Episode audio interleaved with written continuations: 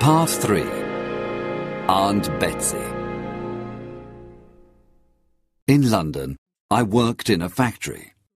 I washed and put labels on bottles all day. It was very hard work, and the other boys laughed at me and treated me badly. I was ten years old with no father or mother. I was very unhappy. I lived with Mr. and Mrs. Micawber and their children. Mr. Micawber was a tall man with a bald head like an egg. He always spent more money than he had. He always owed money to shopkeepers. Mr. Micawber will be a great man one day, Mrs. Micawber said. He is the father of my children and my husband. I will never leave him. Mr. Micawber went to prison because he owed so much money.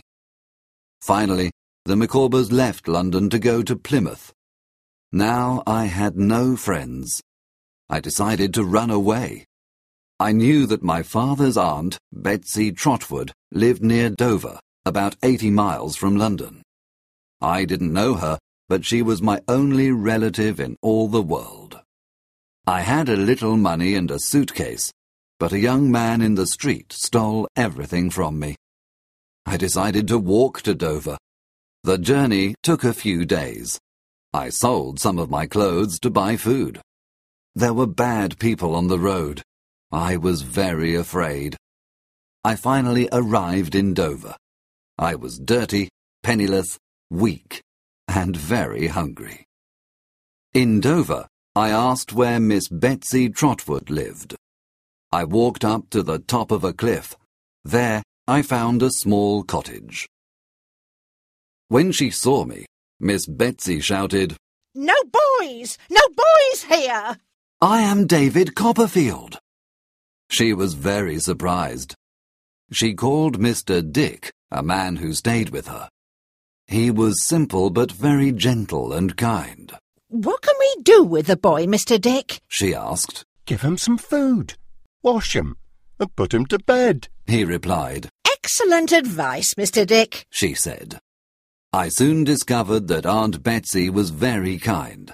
She wrote to Mr. Murdstone and told him where I was. Two days later, he arrived with Miss Murdstone. He is a very bad boy, Miss Trotwood.